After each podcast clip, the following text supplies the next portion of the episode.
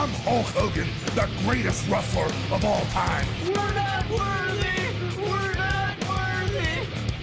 A spaceman, huh? No, actually, I'm a plumber. New World Order. Honestly, I can't go anywhere without getting a boner. How you doing? I live my life! Woo!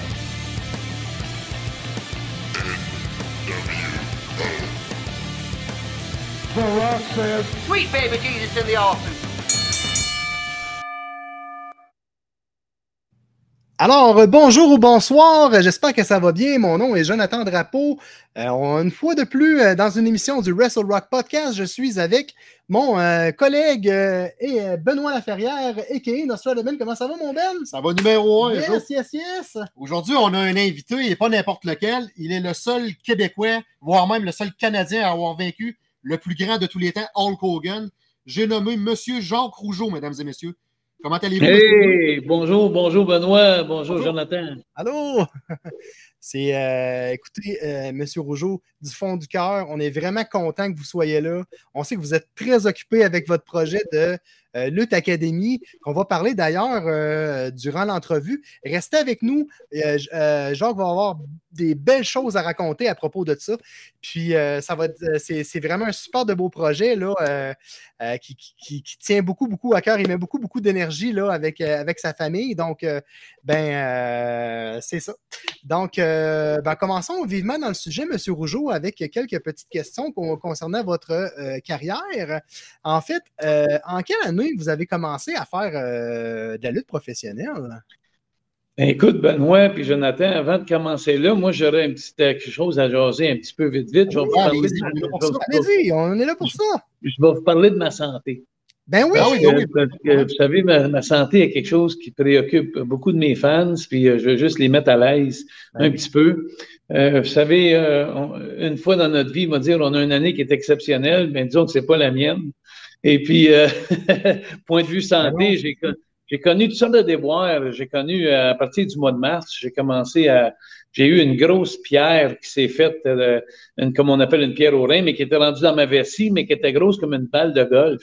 Puis euh, c'était. euh, fait que je me suis fait opérer pour ça. Puis après ça, deux semaines après, je me suis ramassé avec une grosse pierre, la même chose au rein, euh, qui était la même grosseur. Que, donc, j'ai fait une insuffisance rénale. Fait que ils m'ont posé un, un, un genre de sacoche à la cuisse. Euh, mon rein ne marchait plus, ça sortait de mes côtés. Puis après ça, ben écoute, là, à un moment donné, ils se sont dit Wow, là, les pierres, qu'est-ce qui arrive avec ça? Fait que là, ils ont finalement trouvé que c'est dans ma gorge que ça se passe. Mes parathyroïdes qui ont produit, euh, qui sont mis à faire les fous cette année, là, on a quatre parathyro- parathyroïdes qui sont placés derrière Ouais, la ouais, glande thyroïde. Et puis c'est eux qui calculent un peu le, le, le thermostat, un peu, si tu veux, du Ouais, calcium ouais, dans ton corps. Euh, S'il t'en manque, ben, ils vont aller en chercher dans les os, mais si t'en fais trop, ça va causer, comme moi, dans mon cas, des pierres au rein, puis des pierres investies. Fait que là, je me suis fait opérer pour ça. Puis pendant qu'ils sont venus m'opérer pour ça, imaginez-vous donc, ils ont trouvé un cancer, une petite masse cancéreuse dans ma gorge. Oh. Fait qu'ils ont enlevé ça en même temps. Puis après ça, ben écoute, de ces opérations-là, j'ai eu une bosse qui m'a poussé sur le, comme une balle de baseball qui m'a poussé sur le coude. Dieu, Puis hein? ça, c'était une, une bactérie qui est venue s'installer à ma dernière opération. Après trois mois de passer dans l'hôpital, rentrer puis sortir, euh, j'ai eu une bactérie qui s'est installée. Puis là, c'est devenu un petit peu plus sérieux parce que la bactérie euh, est, est venue s'installer, se loger sur euh, la valve de mon cœur.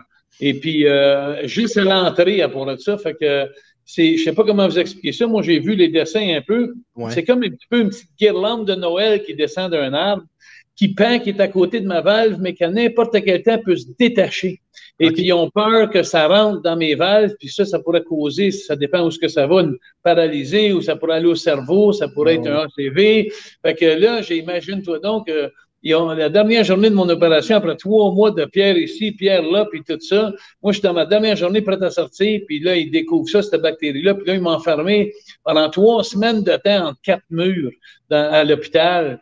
J'ai Ah, passé deux semaines à euh, Joliette. À l'hôpital en plus. J'ai passé deux semaines à Joliette entre quatre murs, puis euh, où ce qu'à toutes les trois heures, ils m'ont installé un pick line ici qui rentre là, puis qui s'en va jusqu'au cœur, puis ils me donnaient des antibiotiques en me disant que j'aurais besoin d'une opération à cœur ouvert.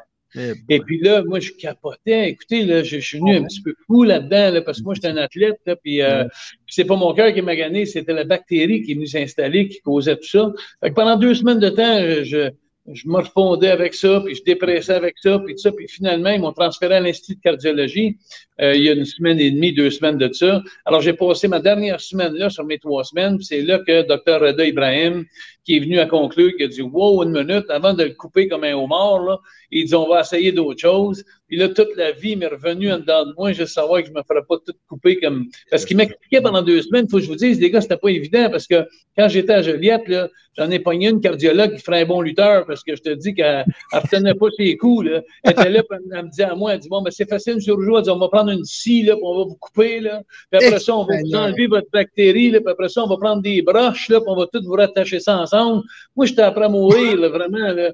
Puis, euh, puis finalement, ben, finalement, quand le Dr. Reda Ibrahim est venu dire Attends une minute, Jacques, on va faire d'autres choses, on va essayer un test. Donc, pour l'instant, moi, je me sens tellement bien, je me sens très bien parce que quand tu te sens bien moralement, ben, ça va mieux ton physique, ton corps et tout. Puis, Ouais. euh, puis fait que là, j'attends le 29 juillet qui s'en vient. C'est là que je vais repasser un PEP test, puis je vais repasser d'autres tests au cœur. Mm. Ils vont savoir si les antibiotiques ont fait disparaître cette petite guirlande-là qui pend proche de ma valve. Puis à partir de là, c'est là qu'ils vont déterminer si j'ai besoin d'une opération à cœur ouvert ou non. Et puis, entre-temps, pour, pour le malheur de continuer pour moi, c'est pas des farces. Je suis revenu chez nous il y a une semaine, puis le lendemain, finalement, après mes trois semaines à l'hôpital, j'allais chez nous, puis j'étais assez content avec les pilules, la place d'opération. Mon pied droit a commencé à enfler. Ma cheville a commencé à enfler. Fait que là, imagine-toi, là, ça fait depuis une journée ou deux que je prends des anti-inflammatoires que mon pied commence à rapetisser. Fait que j'ai le malheur qui court après moi depuis quatre mois. Mais, euh, mais là, on dirait que mon pied va mieux. Là. Je, me, je me sens comme je, je suis le bord là, de vraiment tourner les choses plus positives. Je m'attends des bonnes nouvelles le 29, mais juste pour dire à mes fans qu'écoutez, euh, quand on, on, on, on, est un athlète où on pense qu'on est intouchable puis physiquement, mais c'est pas comme ça.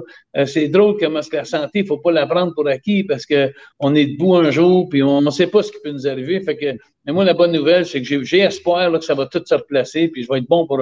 Je vais avoir bien des pièces. Ça m'a dit comme l'histoire, ma blonde, elle, elle me dit souvent que tu je vais être abonné avec des. comme un auto usagé, là, m'envoyer des pièces à remplacer, mais, euh, mais je pense que je suis bon pour un autre 10-20 ans après ça, là, si tout va bien. Ben, On, on vous- est- on vous souhaite la santé, M. Rougeau, la Ben meilleure oui, des on- santé. On, on est content parce qu'on vous suit euh, sur les médias sociaux, puis on commence à là, avec les in and out à l'hôpital.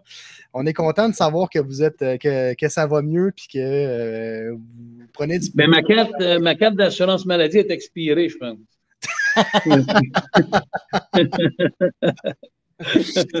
Et puis, euh, ben, c'est ça. Dans le fond, vous, la- la- les, les seules pierres que vous tolérez, c'est Pierre Ouellet. C'est ça, ça, ça C'est une bonne pierre. C'est une bonne pierre dans ma vie. Fait que pour revenir à ta première question, merci de m'avoir donné le temps de m'exprimer à mes fans. Ouais, ah, ah, Alors, j'ai commencé ma carrière en 1977. euh, j'ai pris mon premier vol d'avion, puis je me suis en allé pour Stu Hart à Calgary, le père de Bret Hart. Oui. Et puis, puis Bret Hart, il chauffait d'autobus dans ce temps-là, il luttait même pas. Puis, euh, je, vais, je vais toujours me souvenir qu'on s'en allait à Saskatoon, à un moment donné, on partait, on- c'était vraiment beaucoup, beaucoup de voyagements dans l'Alberta. On faisait Regina, Saskatoon, on faisait des 12 heures souvent en autobus. Puis Brett, un soir, il avait frappé un orignal pendant qu'on on dormait tous dans l'autobus. Mais c'était c'était une expérience absolument extraordinaire. J'étais allé deux années de fil à Calgary. Et puis, euh, Stuart était assez gentil de me donner euh, une chance de partir euh, ma carrière. Ah, c'est vraiment. cool. Justement, en parlant de la Stampede Wrestling de Calgary, pouvez-vous nous parler d'un combat mémorable dans cette fédération? Ah, écoute, euh, j'ai eu quelques combats qui étaient, qui étaient assez le fun. Je pense à un poids lourd junior que j'avais fait contre, euh, euh, comment est-ce qu'il s'appelait? John Foley, un lutteur euh, euh, qui venait du UK ou qui venait de Wales, euh, je pense. Et puis, euh, mais tu sais que j'étais jeune, hein, fait que des, des, des, des, des combats mémorables, là, il n'y en a pas trop trop quand tu as 17 ans. Là, tu sais. moi, c'était plutôt d'aller apprendre, puis j'étais vraiment choyé, puis chanceux qu'ils m'aient pris dans la fédération, puis ils m'ont pris à cause de mon nom. C'est le nom Rougeau vraiment qui, ont, Ouais, qui a fait que les portes se sont ouvertes pour moi. Mais euh, je te dirais plus, non, euh, je te dirais plus que ce qui est plus mémorable en tout et partout, c'est, c'est, c'est le, le fait de partir pour quatre mois. Puis pour la première fois de ta vie, à 17 ans, tu étais un jeune petit cul, puis tu pars pour quatre mois, puis j'ai appris à, à faire assez d'argent pour payer ma chambre d'hôtel, puis payer ma transportation, puis mes repas, puis devenir autonome, si tu veux, devenir un homme. C'est Ben oui. c'est plutôt ça que j'englobe le plus comme souvenir. Puis, euh, mais euh, puis évidemment, il y a quelques petits souvenirs qui sont un petit peu plus euh, drôles, mais qui n'ont pas rapport à la lutte. C'est que chez Stuart, le dimanche, il m'invitait toujours pour aller, parce que j'étais tout seul, tout seul comme garçon. Tu sais, j'avais, j'étais tout seul dans mon hôtel à Saint Regis, à 7e Avenue, où il y avait euh, les Autochtones, puis qu'il y avait les, les prostituées sur la rue. Moi, j'étais vraiment dans une place où c'était pas riche. Puis, euh, fait que le dimanche, j'essayais de me changer des idées, puis ils m'amenaient manger chez eux à la maison, Stuart. Puis, puis j'oublierai jamais, il y avait deux raisons pour ça. Euh, un, parce qu'il avait pitié de moi, parce que j'étais tout seul. Puis, euh, puis l'autre, c'est parce qu'il voulait toujours m'emmener dans son sous-sol, dans son dungeon, où ce que, où ce que tous les lutteurs, ils les amenaient là pour les stretcher Ah ouais. un peu, là, pour leur montrer la vraie lutte, comment ce qui était tough, puis tout. Puis moi, je m'en toujours-. Ouais, moi, je m'arrangeais toujours pour avoir une défaite pour pas être- pouvoir rester après, après dîner. Là. Mais euh, je me rappelle, je me une rappelle. réputation assez intense. Oh, là, ouais, et- c'était- Non, oui, oui. Là. On voit les les c'est- c'était quelque chose, là. Euh, le dungeon, oui, puis je vais toujours me rappeler aussi qui était vraiment drôle, c'est quand tu arrivais chez Stuart, Helen, sa mère, euh, sa, sa femme, Oui. qui était super fine, puis tous les, les, les 46 enfants, là, je dis ça de même en rien, mais je sais pas comment est-ce qu'il y avait d'enfants là, mais moi, on dit qu'il y avait des enfants, 12 des hearts qu'il y en avait. Puis, euh, puis- mais il y avait autant de chats dans la maison. Tu sais, c'était, te dis, il y avait tellement des chats dans la maison, tu mangeais, puis ça sautait sur la table pendant que tu mangeais, puis il y avait tous leurs noms, puis c'était comme ils faisaient partie de la famille. Ça, c'est des choses que je vais me rappeler euh, toute ma vie. Wow. Puis, euh, est-ce que vous étiez, euh, quand, quand vous êtes allé à Calgary, est-ce que vous étiez jeune comme ça? non, j'étais plus jeune que ça encore. Ah oui? C'est- ah oui, ça, c'est dans les années 80. C'est quand j'étais allé, allé en 77. Ben oui. Euh, oui, oui, puis j'étais plus jeune que ça, puis j'étais plus mec que ça. Là, je suis pas mal en forme, là, c'est Oui, pas c'est- pire. vous, aviez, vous aviez fait euh, la page couverture euh, de la revue avec votre frère Raymond Ah, euh, c'est- c'est ça, les, à l'époque de c'était les bonnes- internationale. les bonnes années. C'est Linda Boucher, je pense que c'était la revue de Linda Boucher dans ce Ah oui, c'est ouais. Exactement, c'est. euh, la photographe, mais c'était plus tard dans ma carrière. Ça, c'était plus tard dans ma carrière. Et puis, euh, quel, euh, on parle de lutte internationale, quel euh, est votre plus beau souvenir euh, de, de cette période-là, euh, M. Rougeau? Lutte internationale, ah, Oui. je dois te dire, écoute, écoute, j'ai des bons souvenirs, j'en ai tellement, là, mais, mais c'est ceux, ceux qui sont les plus remarquables pour les fans, puis ceux qu'on se rappelle tous, évidemment, c'était le, euh, comment est-ce qu'on appelait ça, donc le massacre de la Saint-Jean-Baptiste, euh, oui. avec les frères Garvin, oui, oui, Jimmy puis Ronnie Garvin avec Precious, puis mon père qui était impliqué là-dedans dans, dans le premier combo, ce qui s'est fait ramasser lui avec, puis on a fait la revanche après. Écoute, Ah. j'ai des bons combats mémorables avec, avec Abdullah, avec euh, j'ai des combats que, que je me rappelle aussi avec Floyd Creechman, euh, qui, il m'avait brûlé l'œil, puis j'étais revenu. Euh, j'ai des combats mémorables avec mon frère Armand puis mon frère Raymond, des trois contre trois, contre Pierre Mad Dog Lefebvre, Frenchy Martin, puis Pat Patterson, puis Wow. il y, a, il y a tellement, la lutte était tellement spéciale dans ce temps-là. À la semaine prochaine, si Dieu le veut, le dimanche Oh matin. oui, la, la devise de Carpentier. C'était Ouais. vraiment, vraiment, vraiment un, un- un- un temps épique de la lutte au Québec. Et puis, euh, donc, je pourrais pas te, dire un souvenir, entre autres, là, mais, mais j'en ai beaucoup, beaucoup. Puis c'était les meilleurs moments de ma vie, ça, c'est sûr. Euh, on ne se cachera pas, dans le fond, vous avez été en équipe avec euh, votre frère Raymond. Comment avez-vous été recruté par la WWF? Dans le fond, comment ça a fonctionné? Euh? Ben, c'est drôle, ça, que tu me dises ça, comment c'est arrivé, parce que vraiment, c'est que moi, j'avais eu un, un- un désaccord avec Dino Bravo, qui était un des propriétaires de lutte internationale. Oui, oui, oui. Puis je- j'avais avec euh, Dino Brito, Ricky Martel, puis je pense qu'il y avait Frank Valois ou Tony Mullet qui était Ça là-dedans. s'appelait Varoussac dans le temps. Ça s'appelait Varoussac à l'époque. C'est ça, c'est ça. Frank Valois, euh, Roussima pour André le Géant, puis Acuccello pour Gino Brito. Si je ne me trompe pas, c'était ça? Oui, puis oui, mais moi, dans mon temps que j'ai eu mon désaccord, c'était après, c'est Tony Mullet qui avait acheté des parts du géant, puis euh, donc euh, Ricky Martel avait acheté des parts aussi là-dedans. Et puis, euh, j'étais en désaccord, fait que j'avais quitté la Fédération québécoise, j'étais chez nous.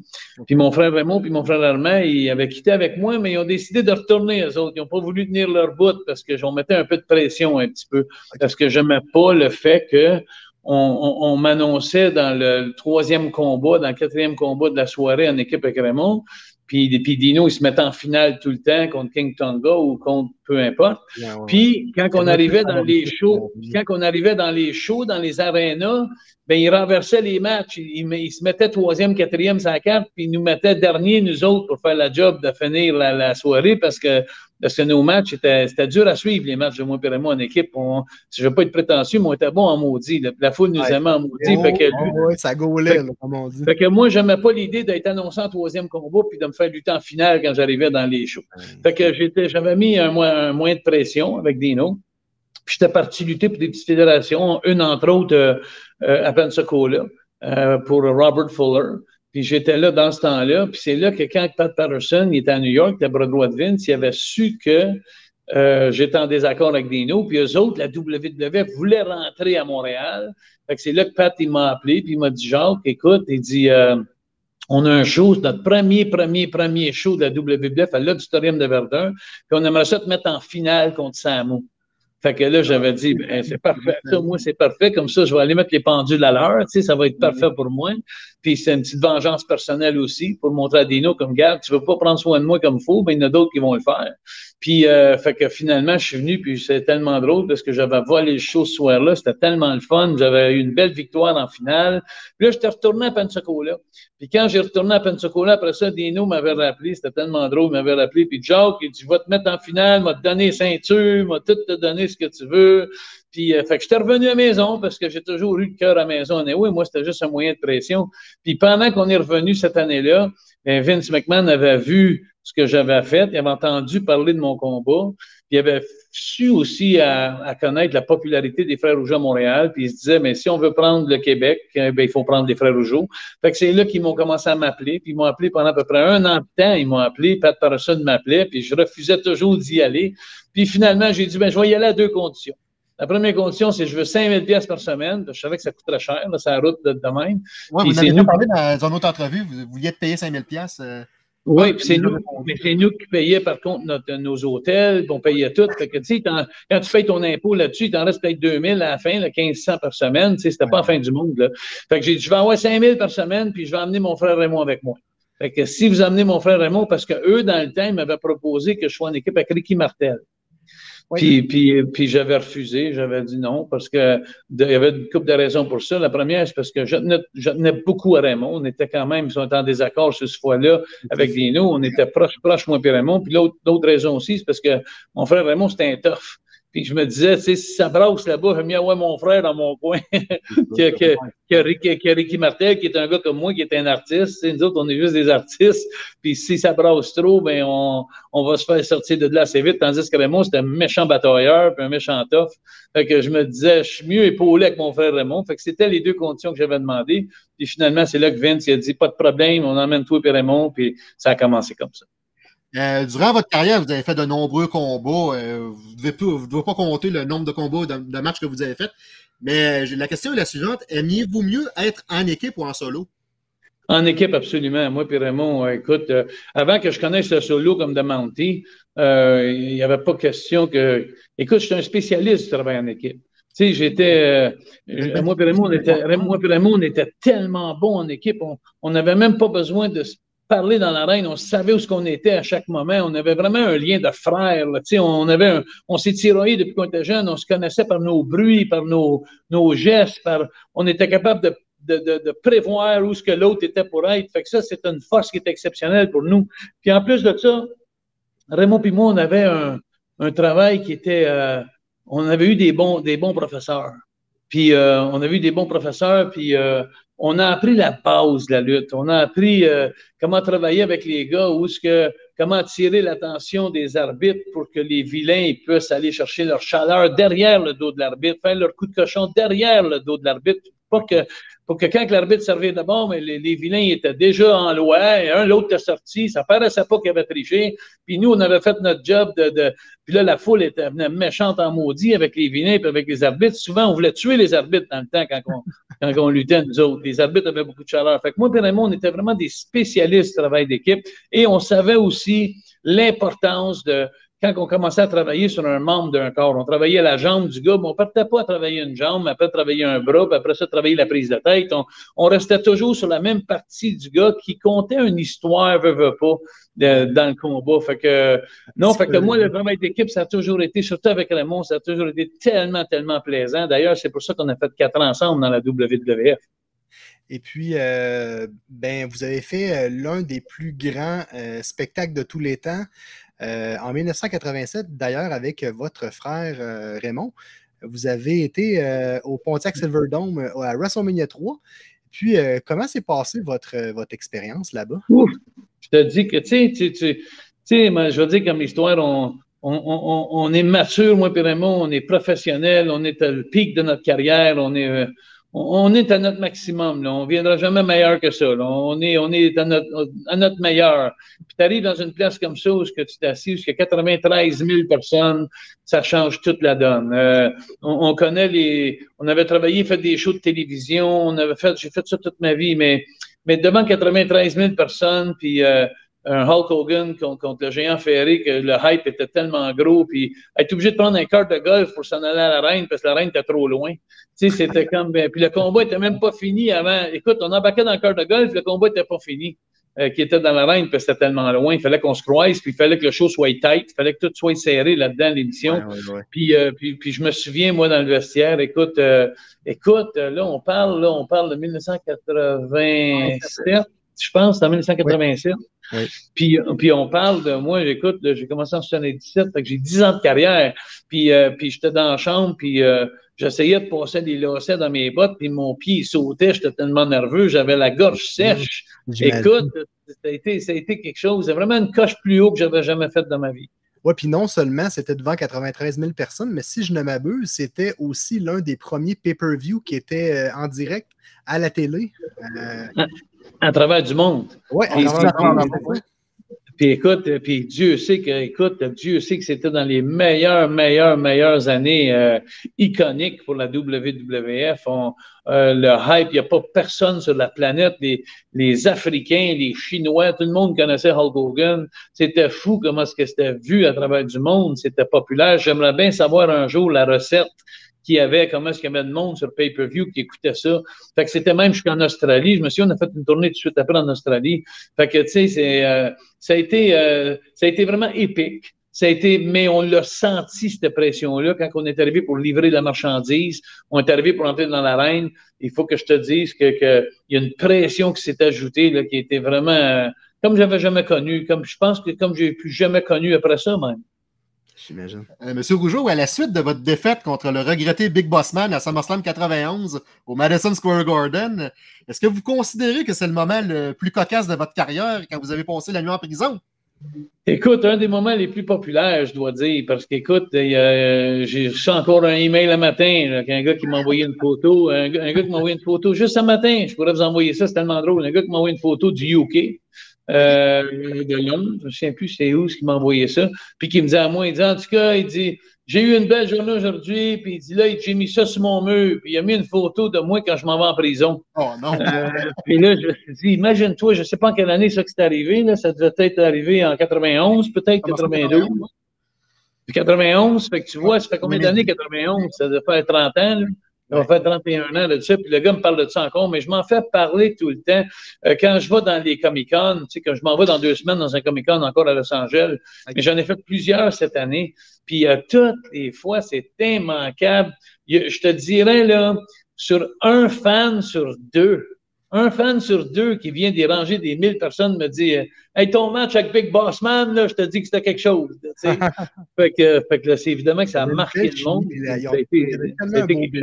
Il y avait tellement un beau build-up, j'ai trouvé, hein, Ben. je trouvais tellement que c'était le fun. Puis le personnage du Monty, là, avec des vignettes, puis tout ça, là, moi, je me souviens là, des. Euh, mon Dieu, que c'était génial cette époque-là. Puis ce qui était le fun, c'est qu'il vous permet. C'était pas scripté au à phrase. Là, vous aviez une, une, certaine liberté pour euh, improviser.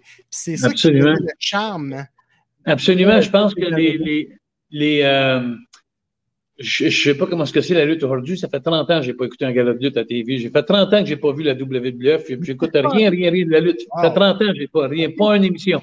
Puis, euh, je ne sais pas comment ce que c'est, mais je peux te dire que je n'entends parler. Puis, ce que je, je me souviens, j'étais dans la Comic Con il y a une couple d'années avec Brett et Shawn Michaels. On était en Europe, justement. Puis, Brett, il me disait ça. Il disait, oh, Jacques, il dit, t'aimerais pas ça. Il dit là, il te donne des feuilles au complet, il faut que tu les apprennes par cœur.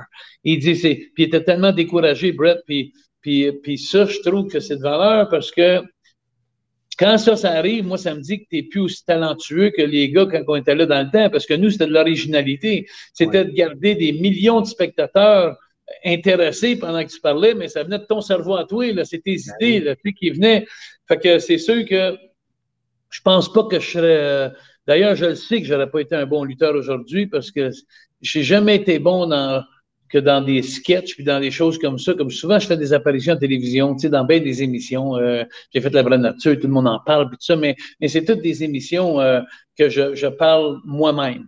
S'il fallait que j'ai déjà essayé une émission, je me souviens que Patrice Lécuyer, euh, il, voulait m'engager dans un rôle de télévision pour la télésérie de René Lévesque avec, euh, avec Patrice Lécuyer qui jouait le rôle de mon oncle Jean parce que ça se posait être moi, mais il m'avait donné des lignes à apprendre. Puis il n'y a, pas question. La différence avec moi et un acteur, c'est que un acteur peut jouer le rôle de quelqu'un d'autre. Moi, je ne peux pas jouer le rôle de quelqu'un d'autre. Je joue mon rôle à moi. Je suis moi. Et puis quand tu me demandes de jouer le personnage d'un autre, j'ai pas l'habilité pour faire ça. J'ai pas le, Fait que, fait que c'est ça la différence, je pense. Puis je pense que qu'est-ce qui était le fun aussi, c'est que dans notre temps, euh, je vais toujours à cette référence-là, c'est qu'à un moment donné, je commence une entrevue, que ce soit avec contre les Rockers ou j'étais avec vraiment en équipe, puis là, tu avais Mean Gene qui était à côté de nous autres. Puis là, maintenant, j'arrivais, puis j'avais une idée dans la tête déjà de préconçue, j'avais un script de préparer, mais ça arrive des fois que tu as des blancs. Tu sais, des blancs de mémoire. Puis là, j'arrivais dans mon blanc de mémoire, j'étais là, je vais let me tell you something. Puis là, j'étais là, puis j'avais oublié, puis là, j'étais là, hey, Mean Gene, quit stepping on my shoe, on my shoe. Tu sais, puis là, tu sais, je, changeais complètement de sujet, puis j'arrête de piler sur mes pieds, mes jeans, pendant que je parle. tu me déranges, tu me fais perdre mon idée. Mais, mais dans le fond, c'est pas vrai, c'est je venais de l'inventer. Tu sais, fait que on, on, avait vraiment notre personnage à nous, puis on apprenait à, à se sauver quand on se perdait. Puis je pense que le, le talent d'orateur, de, d'intervieweur était beaucoup plus solide dans ce temps-là. Euh, en 1992, ça fait déjà 30 ans, vous avez été champion intercontinental en battant Brett the Hitman Hart. Je pense que vous étiez le premier Québécois à avoir été champion intercontinental. Pouvez-vous ah, nous parler de cette expérience? Je ne peux pas te dire si j'étais le premier, parce que je pense que Pat Patterson avait gagné une fois. Ah, excusez-moi, ouais, c'est vrai. Mais j'ai été certainement celui qui l'a gardé le moins longtemps. Je l'ai gardé juste deux jours. Puis, euh, c'est tellement drôle parce que ça, c'est un autre affaire qui est tellement drôle, c'est que j'ai battu Bret Hart, puis deux jours après, Rowdy Rowdy Piper m'a battu pour m'enlever la ceinture. Puis euh, c'était parce que Bret, il voulait pas dropper la ceinture à Piper, fait qu'ils se sont servis de moi pour euh, l'intermédiaire, si tu veux. Mais ce qui était drôle là-dedans, c'est que aujourd'hui encore, je me répète, quand je vais dans un Comic-Con, puis je vais partout, mes poupées qui se vendent partout, Toys R Us, partout dans le ah, monde, j'ai encore la ceinture après moi. Puis je me suis dit, c'est tellement drôle. Je suis le gars que je pense que dans l'histoire de la WWF qui l'a gardé le plus court. Mais le monde, quand que, mais, ça, mais j'ai marqué des gens quand j'ai gagné le championnat. Demande-moi pas pourquoi, je suis même pas capable de décrire pourquoi, mais le monde associe toujours le, championnat intercontinental avec moi. Fait que c'est bien fou. Vous aviez euh, un charisme, tu sais, vous aviez un, une attraction avec les, euh, les fans et, euh, et vous qui, qui était euh, intouchable, honnêtement. le personnage du Monty, c'était très bien. Là, honnêtement, mais à cette époque-là, là, on, on, en parlait avec récemment. On a eu Duke de Dobster Drosy avec nous, on a eu les Killer Bees, puis tout ça. C'était une époque qui avait tellement des gros joueurs que c'était, pas évident de, réussir à sortir du lot. Puis comme vous l'avez fait, moi je trouve ça c'est extraordinaire. Puis d'ailleurs, vous avez euh, vous avez été le, seul Québécois à pouvoir gagner, affronter Hulk Hogan. Québécois canadien. en plus de ça, le battre. Donc, euh, ben comment vous avez trouvé euh, cette expérience-là? On sait que c'était une. Ça, ça, a été vous avez organisé le spectacle, euh, vous avez fait venir, si je me. La WCW.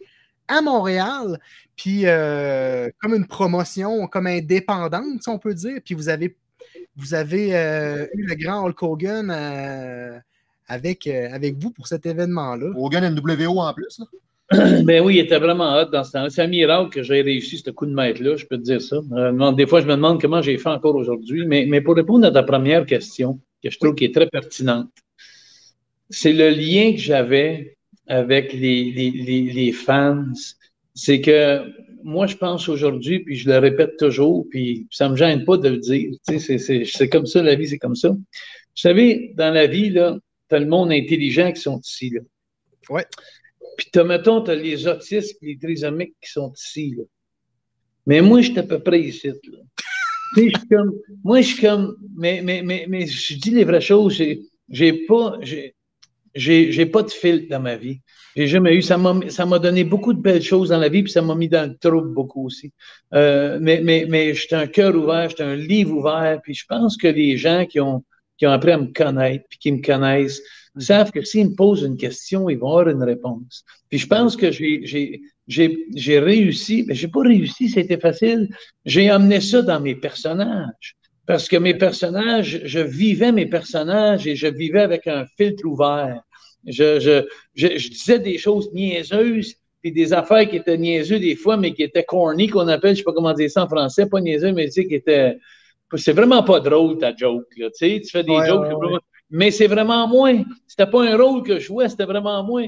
Fait que, fait que le monde, je pense qu'ils sont attachés à mes personnages, ils ont trouvé bon, ils m'ont trouvé un bon acteur. Quand j'étais pas un acteur, j'étais vraiment moi-même. Fait que, fait que ça, ça, pour répondre à ta question, pourquoi je pense que les fans étaient si proches avec moi. Puis j'ai toujours été généreux avec mes fans. Tu sais, j'ai eu des millions, des millions de téléphones. Je suis pas capable de vous les compter. Jacques, tu ferais-tu une bonne fête, mon gars? Jacques, tu passes, tu passes à Terrebonne, des fois, tu, tu dirais-tu un mot pour mon gars? Ben, bien plus que ça, m'arrêter en costume de lutte, puis m'aller le voir, tu sais, puis pour sa fête. J'ai toujours été comme ça avec mes fans. Très, très, très. On me demandait des choses, puis c'était toujours oui. J'étais toujours yes tout le temps. Puis je pense que ça, ça m'a suivi ben, j'imagine que plus que vous aviez des, euh, des demandes, puis plus ça devait euh, pratiquement, pas de l'harcèlement, mais tu sais, à un moment donné, euh, vous avez 24 heures dans une journée, vous ne pouvez pas être partout en même temps. Hey, j'ai un gars, j'ai un gars là, qui me suit là, sur Facebook. Là. Écoute, là, je, je, je, je nommerai pas son nom, mais il est fatigué en tabarnak. Il est fatiguant, il est fatiguant, mais j'ai compris qu'il était comme moi un peu, il est pas tout là. Puis, fait que, fait que je, je peux pas, je peux pas le flasher. Mais maudit qu'il est fatiguant. Puis là, il, m'écrit à peu près 20 fois par jour. Puis, puis, puis des fois, j'y réponds à peu près trois fois sur 20, tu sais, parce que là, je suis tanné. Mais, mais, mais je suis pas capable de le laisser tomber. Mais, mais, mais, mais, je, mais je suis sensible à ces choses-là. ouais, ok. Puis, euh, puis, puis je pense que c'est c'est une belle qualité, je pense, de ma part, euh, de, de, de, de, de savoir dans quelle position que je suis, puis de savoir que si je prends pas soin du monde qui m'appelle, puis que souvent le monde m'arrête, Jacques, je peux te prendre une photo, je veux pas te déranger, puis ça. Mais voyons donc me déranger. Pendant que tu me demandes une photo, ça veut dire que je suis important pour toi, ça veut dire que c'est bon pour moi, ça me valorise, c'est important pour moi, je suis en- encore in, si tu veux, là, tu sais. Fait Ben que- oui, fait- fait- fait pour-. Fait qu'eux autres pensent qu'ils me dérangent, mais ils me dérangent pas pendant tout. Quand je me réveille d'abord, après, je me sens tellement bien, je me sens comme mon estime de moi est montée encore, là, tu sais. fait que, fait, fait que c'est comme ça que je me sens dans la vie. Puis pour revenir à WCW en, avec, avec Hulk Hogan, mais ça a été vraiment exceptionnel que, mais, mais je pense qu'en arrière de ça, il y a beaucoup de choses qui suivent. Il y a le respect que Hulk avait pour la famille Rougeau. Écoute, la famille Rougeau, on est quatre générations qui ont fait de la lutte. Là. Puis tu sais que les meilleurs, c'était mon père puis mon oncle. Tu sais, puis, puis, puis mon grand-oncle ADOG, là-bas, nous autres. Moi, nous autres, on a juste suivi les traces, et Raymond. Mais c'est mon oncle Johnny mon père qui a vraiment créé les frères Rougeau, la famille Rougeau. Puis je pense que la réputation des Rougeau qui a fait le tour du monde, mon père qui a lutté au Japon puis qui a lutté partout dans le monde, a laissé une belle trace, une belle marque pour la famille Rougeau. Puis je pense que ça s'est parlé d'investiaires de génération en génération. Puis je pense que Hulk avait ce gros respect-là pour la famille Rougeau. Puis en même temps, mais Hulk avait un respect pour moi parce que euh, je me suis tenu debout dans un temps très difficile dans WWF où ce que ça brassait, puis, puis que y a beaucoup de monde qui s'est remis la tête dans des jambes, puis qui aurait parti chez eux, puis qui aurait lâché. Puis moi, ben, j'ai, j'ai tenu mon bout, puis j'ai cessé une grosse vague d'intimidation qui se passait.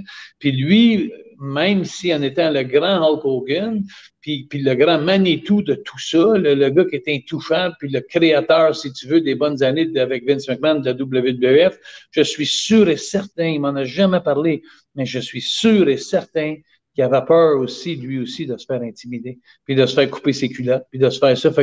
Mais, il était toujours, même si ça n'est jamais arrivé, il était toujours un peu dans l'obligation de. Ça me fait penser un peu de un peu de rire des jokes qui étaient plates, un peu des gars, puis de, d'embarquer un peu dans leur jeu. Ça me fait penser quand je donne mes conférences contre l'intimidation partout dans les écoles, j'ai fait pendant 20 ans, j'expliquais aux jeunes que, hey, c'est, c'est, pas facile d'arrêter quelqu'un qui fait de l'intimidation dans la classe à en arrière puis qui, puis qui rit de, de vous autres il rit de quelqu'un parce qu'il y a des grosses oreilles ou parce qu'il y a des barniques qui sont épaisses. Ou...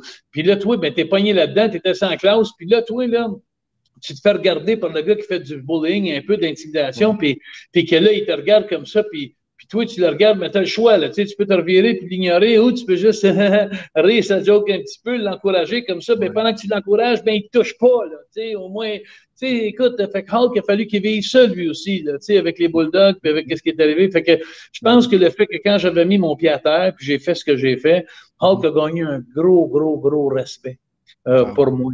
Fait que quand j'ai demandé de venir à Montréal, il y a eu des, il y a eu des choses que le monde ne savent pas. Il y a eu des choses que dans les demandes que j'ai faites, dans l'entrevue que j'ai faite à Atlanta, ce qui m'a donné une tape avant mon combat, il m'a frappé pendant que j'étais en pleine entrevue, puis qu'après, j'ai organisé quand il est débarqué à Montréal, les limousines, puis quand j'ai, sorti de la limousine, puis j'ai donné une claque à gueule à Hulk, puis j'ai pété une dent parce que j'étais tellement excité, puis tellement nerveux, puis j'ai fait ça par accident. Mais, mais Hulk, je pense qu'il m'a toujours regardé, puis je vous jure, il doit avoir dit dans sa tête, maudit que tes couilles, ce gars-là, ça n'a pas de bon sens. Puis, c'est pas le cas. Moi, je suis juste un gros heureux dans la vie, mais on dirait que quand que j'arrive dans des situations où c'était critique, ou ce que c'était pour ma carrière, ou c'était que ça passe ou ça casse, des fois, je viens un peu plus brave que d'habitude, tu sais.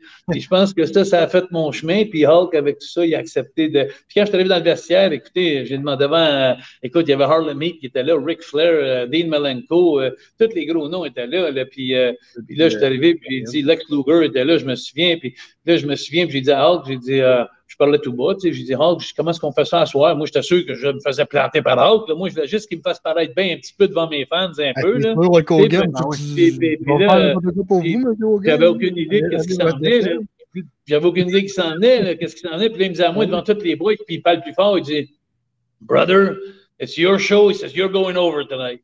Là, j'ai parti à rire quand il m'a dit je gagnais. Je te jure, j'ai parti aux grands éclats rire devant tout le monde.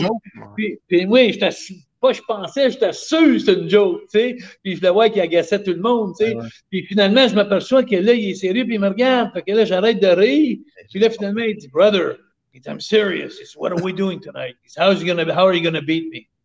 Puis là, j'ai été là pendant au moins, je devais être là, je peux pas dire le temps, puis j'étais comme knocké, là, debout sur mes pieds, je comprenais pas euh, jusqu'à quel point il était sérieux. Puis là, je, là, en joke, j'ai dit, ben, m'a fait la prise du petit paquet. Passe-moi au bat à la fin, tue-moi, pine-moi, puis un, deux, puis lève-moi la tête comme tu aurais pu me battre, puis tu me bats pas. Puis, finalement, ben, tu viens me ramasser, puis je vais te faire une petite prise surprise, me te battre. Mais tout le monde dans le vestiaire, tous les lutteurs, tu aurais dû voir la face eux autres aussi, c'était comme, you must be kidding. C'est sûr que c'est une farce. Puis ça, finalement, ben, tous les gars sont venus regarder le match. Puis quand je l'ai battu 1, 2, 3 à la fin, quand je suis revenu dans le vestiaire, il n'y avait plus un lutteur dans le vestiaire. Il n'y en avait plus un. Tous les lutteurs étaient tous partis. La chambre était vide. C'est comme, c'est comme s'il n'y a personne qui voulait témoigner ça, il n'y a, a, personne qui acceptait ça.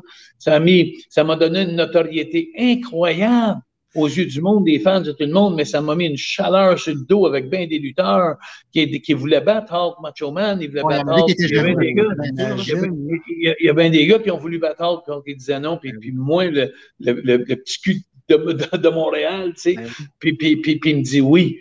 Fait que, tu sais, ça, ça, mais ça a été un moment, écoute, à partir de là, euh, il n'y a, pas une entrevue que je faisais pas, puis que je disais pas, euh, ouais, ouais, le seul Canadien, ouais, battu Hulk Hogan. parce, que, parce, que, je me servais de ça au bout. Je me disais, c'est miraculeux.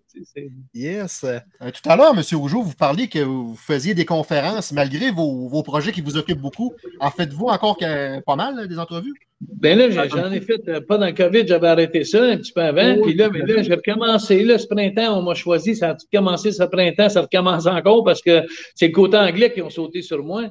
Il y, a, une journée qui s'appelle le Pink Day, le Pink Day Shirt. Puis, euh, c'est à travers du Canada parce qu'un petit gars de 12 ans qui était intimidé il y a quelques années, puis qui s'est pris la vie, euh, puis, il avait mis un chandail rose pour aller à l'école, puis les étudiants, quelques étudiants qui ne savaient pas à quel point il était influençable, euh, l'ont magané, ce petit gars-là, puis finalement, mais il n'est jamais revenu. Fait que là, ils ont fait le Pink Shirt Day, puis ils m'ont choisi cette année pour parole au Canada, euh, sur le Ah. côté anglais, au Québec. Fait que j'ai commencé, j'étais allé donner une conférence au mois de mars, avant que je tombe malade. J'ai donné une conférence au mois de mars dans, euh, sur Internet, parce qu'il y avait encore le COVID, Ouais, mais ouais. j'ai donné une conférence dans 14 écoles sur Internet. Et puis ensuite de ça, j'ai redonné une autre conférence euh, il y a à peu près un mois et demi de ça dans une autre école euh, euh, dans le coin de Beaubien puis Rosemont, là, à Montréal. Puis euh, devant 500-600 élèves. Puis euh, là, j'ai d'autres demandes qui commencent à rentrer. Puis euh, écoute, c'est valorisant. C'est valorisant de donner des trucs aux gens, comment battre l'intimidation sans se servir de la violence. Ouais, Puis, euh, aujourd'hui, c'est fou. Puis en plus, maintenant, il y a des canaux de communication. C'est tellement sais, dans notre, à, à notre époque, M. Rougeau, on se mettait. Parce que moi, j'ai été intimidé, Ben a été Ouais, intimi- intimidé. Puis Tout on le vous monde. vous, vous avez été intimidé aussi. Mais tu sais, à, cette à, à nos époques, il n'y avait pas d'Internet. Fait que tu rentrais chez vous le soir, tu avais à paix. Tu sais. Là, aujourd'hui, C'est l'Internet, C'est euh, les, les téléphones cellulaires, c'est tout ça. Fait que il, il, il- voyons, il, il presse le citron au maximum. Puis là, C'est ben, lourd. C'est lourd. Tu peux pas t'en sortir. Tu peux pas t'en sortir. Puis euh, Exact. euh, t'as pas de refuge, t'as pas de, de... Mais, mais écoute, c'est, c'est quelque chose que j'aime faire encore, puis que je m'aperçois encore parce que j'ai toujours le fun de, de... Écoute, je vais te conter quelque chose qui est tellement drôle, c'est que c'est, c'est, je vais vous montrer à quel point c'est important d'aider les jeunes quand on peut, parce que euh, la dernière conférence que j'ai faite il y a à peu près un mois et demi, euh, j'ai reparlé de la situation que quand je me suis fait intimider, puis je me suis fait battre dans le vestiaire par les Bulldogs, puis, puis quand je parlais des émotions que mon père était là, puis il m'avait vu, puis tout, j'ai arrêté de parler pendant cinq secondes, puis je me suis mis, pas à pleurer, mais là, j'avais le, le- j'avais le moton dans la gorge, puis tout le monde me regardait comme, ben voyons donc, il va-tu pleurer? Puis ça fait 30 ans de ça. Alors imaginez-vous comment ça m'a marqué moi. Fait que je me dis comment est-ce que ça peut marquer les gens? Fait que quand tu leur donnes une lueur d'espoir, puis tu les fais travailler en équipe, mais c'est valorisant parce qu'à la fin de la conférence, quand tu as le, le, le, le, dir- le directeur du board qui s'en vient de voir, puis dit Waouh, quel message que c'est bon, tu sais, puis, puis fait que, fait quelque part, je me dis, ben c'est, je peux pas arrêter ça parce que j'ai toujours aimé faire du bien, puis j'ai toujours, euh, j'ai toujours aimé euh, toucher les gens dans leur vie. Fait que c'est, c'est, euh, mais c'est, c'est, c'est tout le monde, tout le monde, tout le monde qui se font toucher. Je, je m'en vais faire une conférence à Drummondville au mois de septembre. On vient de booker ça hier. Puis Imagine-toi, c'est dans une compagnie de motivation, dans une compagnie, là, une grosse compagnie. Puis quand j'ai demandé au, y a-tu des points que vous voulez que je touche? Un ben, il m'a dit, Jacques, j'aimerais ça que tu parles un peu de l'intimidation. Puis on parle dans une compagnie là, de, de, de- d'hommes de 40 à 70 ans. Là. Puis ils veulent que je parle d'intimidation encore. Fait que, fait qu'il y en a partout, il y en a à tous les âges. Puis, mais, mais il faut savoir que le message le plus important là-dedans, le plus important, surtout dans les écoles que je leur dis, c'est exprimez-vous, parlez-en. Parlez-en. Il faut en parler. Il ne faut pas vous garder ça en dedans de vous autres. Ça, c'est le plus gros Non. message que je leur donne. C'est si vous, si vous pétez la bulle, il va arriver quelque chose. Mais la ça. chose qui va arriver, c'est souvent beaucoup plus épeurant que les résultats qu'ils vont avoir après. Fait que c'est juste de prendre le pas, de s'exprimer, puis de parler à quelqu'un, parler à la famille, parler à des amis, parler au directeur, puis ça va se régler. Ça va se régler. Exactement, exactement. Et puis aussi de tu sais, s'accrocher à, quel- à quelque chose qu'on aime pour pas décrocher non plus. Tu sais, nous, euh, on, aurait, pu- tu sais, ça- on aurait pu mal virer tu sais, dans la vie. Puis, tu sais, euh, mais on se tenait, nous, à l'époque, dans une maison des, dans une maison de jeunes. Puis, Maison des jeunes de euh, on a commencé à faire de la lutte euh, à partir de là. Puis là, euh, de fil en aiguille, ben, tu sais, on. Ça, ça on- nous on a a- déjà ému, disons. ben, c'est ça. Puis, Vous avez on- vécu, vous avez vécu votre passion. Oui, Ah, exactement, mais pendant ce temps-là, on pensait pas à, briser des fenêtres, puis faire des conneries, puis, puis tout ça, tu sais. Puis, euh, ben, je trouve ça le fun parce que euh, on, on en vient, dans le fond, à votre projet avec, euh, avec des, euh, des, des, des- des- des talents de, du Québec et de l'Ontario, si je ne m'abuse. Votre projet de Lutte Academy, que vous tenez beaucoup à cœur, est-ce que vous voulez en discuter un petit peu avec nous? Ben écoute, les gars, c'est beaucoup plus gros que ça. Je suis content que vous en parlez. C'est beaucoup plus gros que l'Ontario puis le Québec. Écoute, il y a 40 participants qui ont commencé ça. C'est comme un Star Academy de lutte que j'ai produit avec ma conjointe. On a fait ça depuis 10 mois que je travaille là-dessus avec ma conjointe. Et puis, si vous allez voir le site web, euh, qui est lutteacademy.ca. Mon Dieu, vous allez capoter. Vous allez voir l'ouvrage qui a été mis là-dedans. Vous allez voir des, des anciens qui nous félicitent, comme Bret Hart, Undertaker, Bushwhacker, Tito Santana. Vous allez voir des mots d'encouragement de tous les anciens lutteurs qui étaient là. Vous allez voir tous les participants et participantes qui font une petite vidéo de 30 secondes. Vous pouvez cliquer dessus puis vous pouvez aller euh, voir un peu ce qu'ils sont capables de faire. Puis là, ça, ça, ça vient de partout. Là. Justement, au dernier spectacle qu'on a eu il y a trois jours, on en a eu un le 15 mai. Et puis, euh, on a eu notre deuxième. Ça, c'était la première ronde le 15 mai, la première partie de la première ronde. Et, et là, trois jours, le quatre jours, c'était la deuxième partie de la première ronde.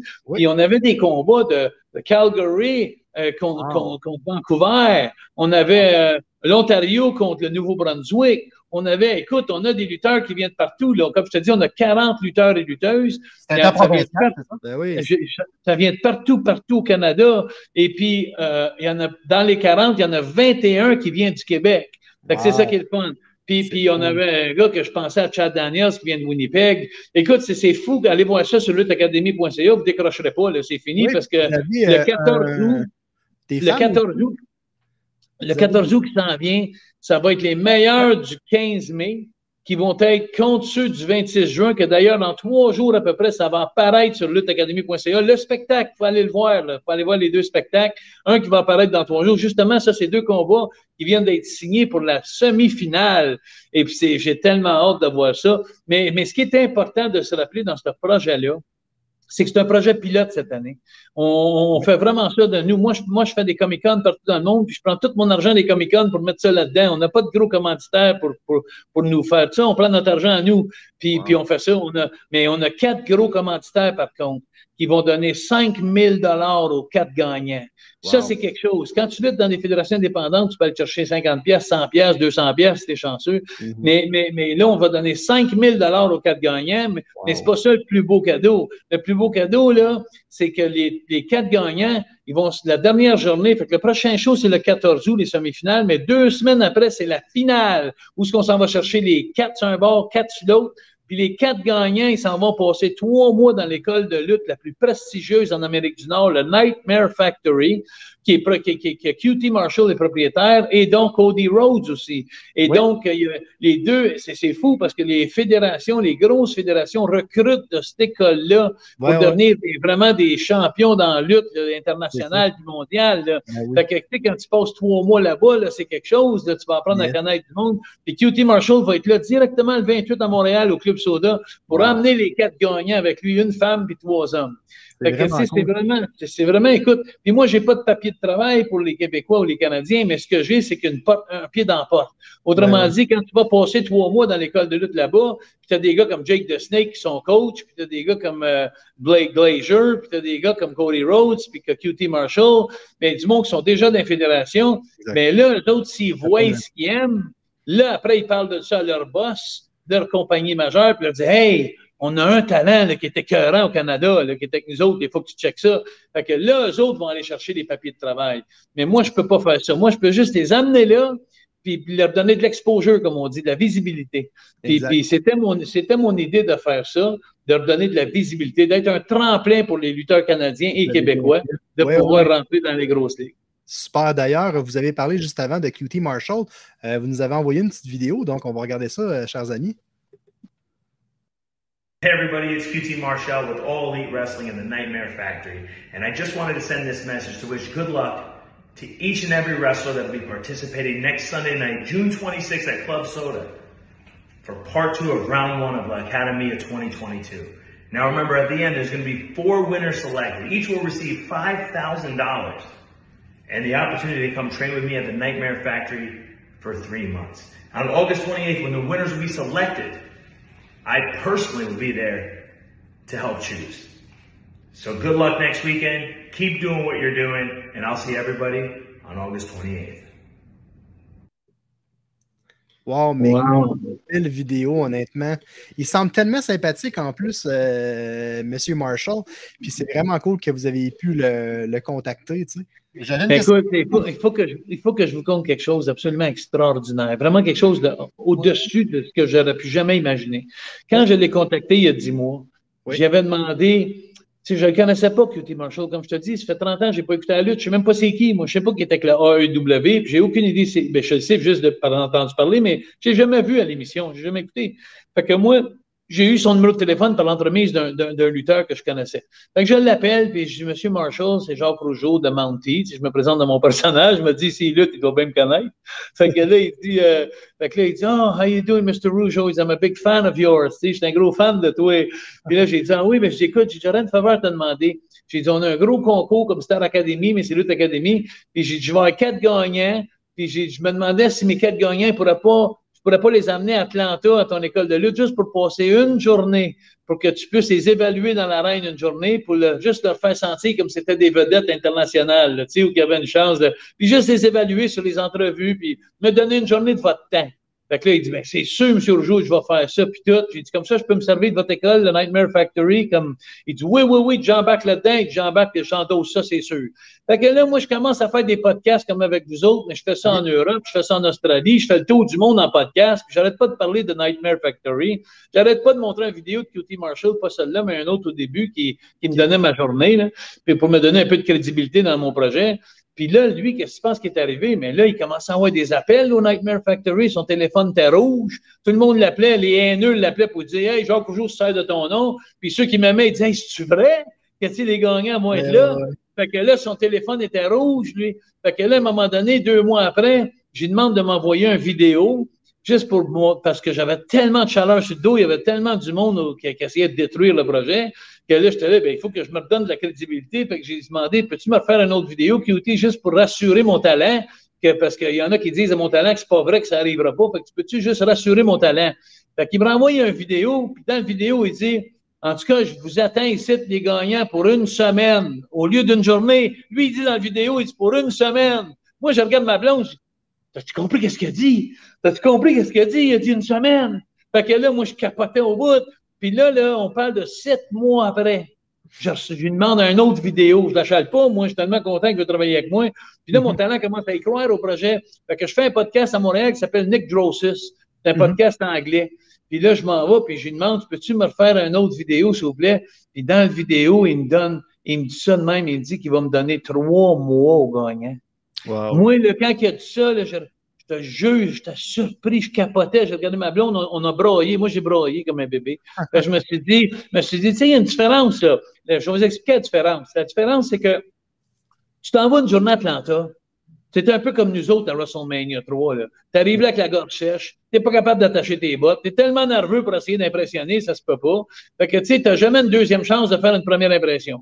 Puis là, tu arrives après, tu reçois des nouvelles que c'est une semaine. Fait que là, là, c'est plus pareil. Une semaine, c'est comme si tu te trompes le lundi, mais tu as mardi, mercredi, jeudi, vendredi, samedi, dimanche pour te reprendre. Puis, mais là, quand tu arrives trois mois, puis il te fait une vidéo de trois mois qui te donne trois mois d'une valeur inestimable, que je sais pas comment ça coûte. Mais, mais fait que là, là, c'est plus pareil. Là, là, je- quand j'explique à mon talent, c'est Hey, je, quand je fais des meetings là, sur, dans notre groupe chat, puis tout ça, là, je dis écoutez, moi, là, là, c'est plus une question de tu arrives à l'école la première journée, c'est How you doing, Mr. Marshall? Comment ça va, Mr. Marshall? Puis là, après une semaine, c'est Bonjour, cutie. Mais je dis après trois mois, là, c'est Hey, comment ça va? Une claque sur l'épaule, puis tu sais, un hug, puis une caresse, puis tu sais, une tape sur les fesses, puis est rendu des chums, on va-tu prendre une bière à soir encore? Puis Ah c'est plus, plus la même chose. Puis moi, j'ai toujours dit dans la lutte, il y a deux critères qui fait que ça va. Moi, je me souviens dans mon temps, il y avait deux critères pour que tu réussisses dans la lutte. La première, c'est être à bonne place au bon moment. Puis l'autre critère, c'était c'est qui tu connais. Tu sais, si tu connais la bonne personne, là, tu vas rentrer. Moi, je connaissais Pat Patterson, j'ai rentré dans WWE, c'est Pat Patterson qui m'a fait rentrer. Fait que, tu sais, quand tu connais la bonne personne, puis tu es à la bonne place au bon moment, c'est les deux critères, puis c'est ce qu'on est en train d'offrir à tous les lutteurs canadiens et les 21 lutteurs et lutteuses québécois. Euh, fait, que, fait, que, pour moi, c'est un rêve qui, qui, qui, se réalise, qui arrive quoi que ce soit. Là, je suis tellement excité. Mon, mon premier show, on a vendu 300 billets sur 400. Et le, celui du show du 26 qui vient de passer, on a vendu 396 billets sur 400. Wow. Il en restait juste 4. Puis, cool. puis, là, je prévois, j'ai 60 billets déjà de vendus pour le 14 août. Puis okay. je prévois de remplir la salle d'aplomb les deux prochains. Fait qu'on va créer un engouement cette année. On n'a pas de commanditaire majeur. Il n'y a personne. Il n'y a aucun poste de TV qui veut embarquer dans mon projet. Mais là, c'est rendu mondialement que je suis suivi dans le monde de la lutte. Puis je crois sincèrement avec la, crédibilité du projet. Puis l'excitement qu'il y a dans le monde de la lutte en ce moment, comme justement, j'ai Chris Dillon qui est retourné chez eux à Halifax euh, il y a quelques jours, puis il y avait quelqu'un qui essayait de descendre le projet encore, puis il a dit Hey, wow, wow, wow, là. Ils arrêtaient de descendre le projet. Là. Il dit, moi, je viens de lutter en fin de semaine. J'ai tripé d'aplomb au Club Soda. C'était plein craqué. Jacques Rougeau a payé mon billet d'avion. Il a payé mon hôtel. Tu sais, arrêtez de, arrêtez ouais. de critiquer le projet. Là. Puis on ouais, a une chance. Puis moi, j'ai une chance d'aller passer trois mois là-bas, là, au Nightmare Factory. Là. Puis je veux de gagner 5000 pièces. Fait qu'arrêtez de parler contre le projet. Fait que là, là, je suis en train de me créer une crédibilité, si tu exact. veux. J'ai beaucoup, beaucoup d'ouvrages, mais j'ai une passion pour ça. J'ai toujours eu une passion ouais. pour la lutte. Fait que je travaille pas, dans le fond, je m'amuse. Ben oui. euh, mais je suis content de redonner aussi. Je suis vraiment ben oui. content de redonner à tout le monde. Euh, vous faites bien. Et puis, euh, ben en fait, euh, ben merci beaucoup, M. Rougeau. Merci beaucoup du fond du cœur. Là, je du trop, trop, vous n'avez plus rien à dire. Non, non, non, non, non, a, ça fait, vous êtes tellement généreux. On est rendu à 5, 55 minutes de, de podcast, c'est fou, là. Euh, puis nous, à, à, la fin de chacun de nos podcasts, on a euh, un classique, dans le fond. Ce qu'on fait, c'est que euh, Nastrada, Nastradaben prédit quelque chose pour notre invité. Alors, euh, voilà, je, voilà l'honneur d'écouter ce qu'il a à dire. Ben, Monsieur Rougeau, je vous prédis d'un de la santé. On, je vous souhaite bien wow. de la santé, que Merci. vous allez en sortir votre fameuse bactérie. Que, j'espère que ça ne sera pas si grave pour votre affaire. Puis, euh, une autre affaire, ben, moi et Jonathan, on vous souhaite que votre projet un jour euh, aboutisse à un réseau de TV euh, ambitieux, genre comme euh, TVA Sport ou RDS. On vous le souhaite de tout cœur. Merci beaucoup. Il ne se pas bien, bien, Ben. ben. Se trompe pas beaucoup. Quand on regarde, quand on regarde des, euh, des, shows, puis on met, mettons, les, les, la carte habituellement, le gagnant-perdant, euh, c'est 100% Ça arrive que je me trompe. Ouais, non, fait que, en tout cas, on se, on se, croise les doigts que ça fonctionne bien. On vous souhaite. On vous le souhaite de tout cœur. Si vous avez une chance, si vous avez une chance d'afficher euh, luttacademy.ca, d'envoyer de, oui, les oui. gens. Envoyer les gens voir luttacademy.ca. Ils peuvent voir le premier show du 15 mai déjà s'ils vont là en ce moment, mais dans quelques jours, ils vont pouvoir voir le show aussi du 26. Puis euh, imaginez-vous que les meilleurs des, du 15 mai puis les meilleurs du 26 vont s'affronter le 14 août au Club Soda Montréal. Ça va être interna pas international, mais national, parce qu'il y en a qui vont venir de Vancouver, il y en a qui vont venir d'Halifax, mais il va y avoir des Québécois là-dedans, c'est sûr, parce qu'on a plus que la moitié qui est Québécois. Alors, venez nous encourager. Euh, lutteacademy.ca. Déjà deux combats de signés, les combats de femmes qu'il y a là. On attend le résultat des votes parce que le monde peut voter. Le monde peut aller sur Lutte Academy. On a oublié d'en parler vite vite. Mais le ouais, monde ouais. peut aller sur lutteacademy.ca puis voter pour qui qu'ils veulent parce que dans le fond, on a trois juges sur le bord d'arène qui votent à 40% mais à 60% c'est le monde entier qui vote pour ceux qui veulent wow. qu'ils gardent puis ceux qui veulent qu'ils partent. Fait qu'allez sur lutteacademy.ca puis, puis moi, ben, je vous remercie infiniment de votre temps. Vous avez été très généreux puis très gentil pour moi. C'est à nous de vous en remercier. Ça fait plaisir, puis on va, on va partager euh, euh, vos, euh, vos, événements sur notre, notre page Facebook. Ça va nous faire plaisir. Wow, merci beaucoup. Super. Plaisir. plaisir. Alors, ben, prenez soin de vous et à bientôt. Au revoir, M. À bientôt. À bientôt.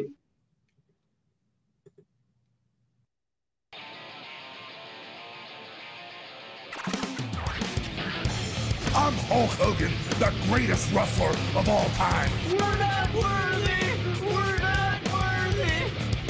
A spaceman, huh?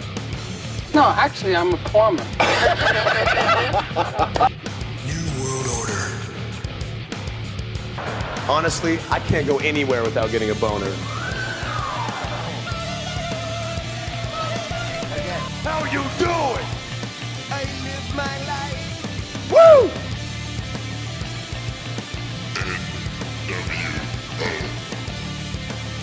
The Rock says, Sweet baby Jesus in the office.